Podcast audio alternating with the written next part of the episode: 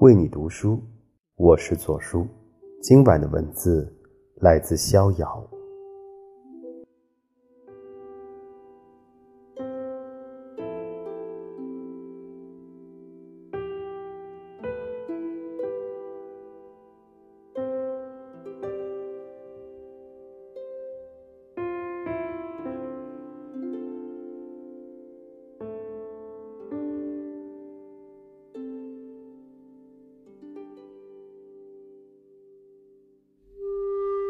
每逢腊八节，家家户户都会熬上一锅腊八粥，文火在锅底轻轻跳动，粥在锅里噗噗微滚，空中弥漫着暖暖的香甜气息。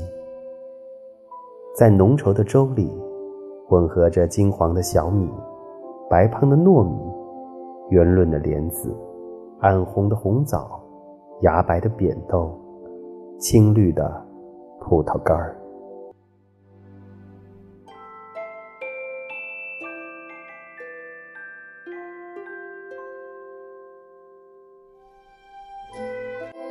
清代袁枚在《学园食谱》里对粥做了权威的介绍：见水不见米，非粥也；见米不见水。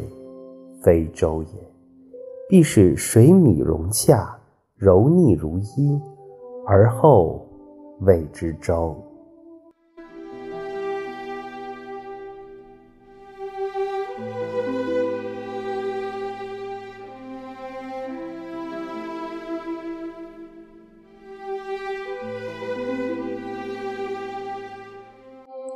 从古至今，腊八粥的暖意。仿佛伴随寒冬延续着。遥想梁实秋先生所介绍，北平雍和宫煮腊八粥是由内务府主办，京师动众，这一顿粥要耗费十万两银子。如今，无人会在一顿粥食上彰显尊贵，而更愿意体会用心熬制的仪式感。喝了腊八粥，新的一年便会顺遂。或者，我们心心念念的也并不是那一碗粥，而是家的温度与所爱之人的暖意。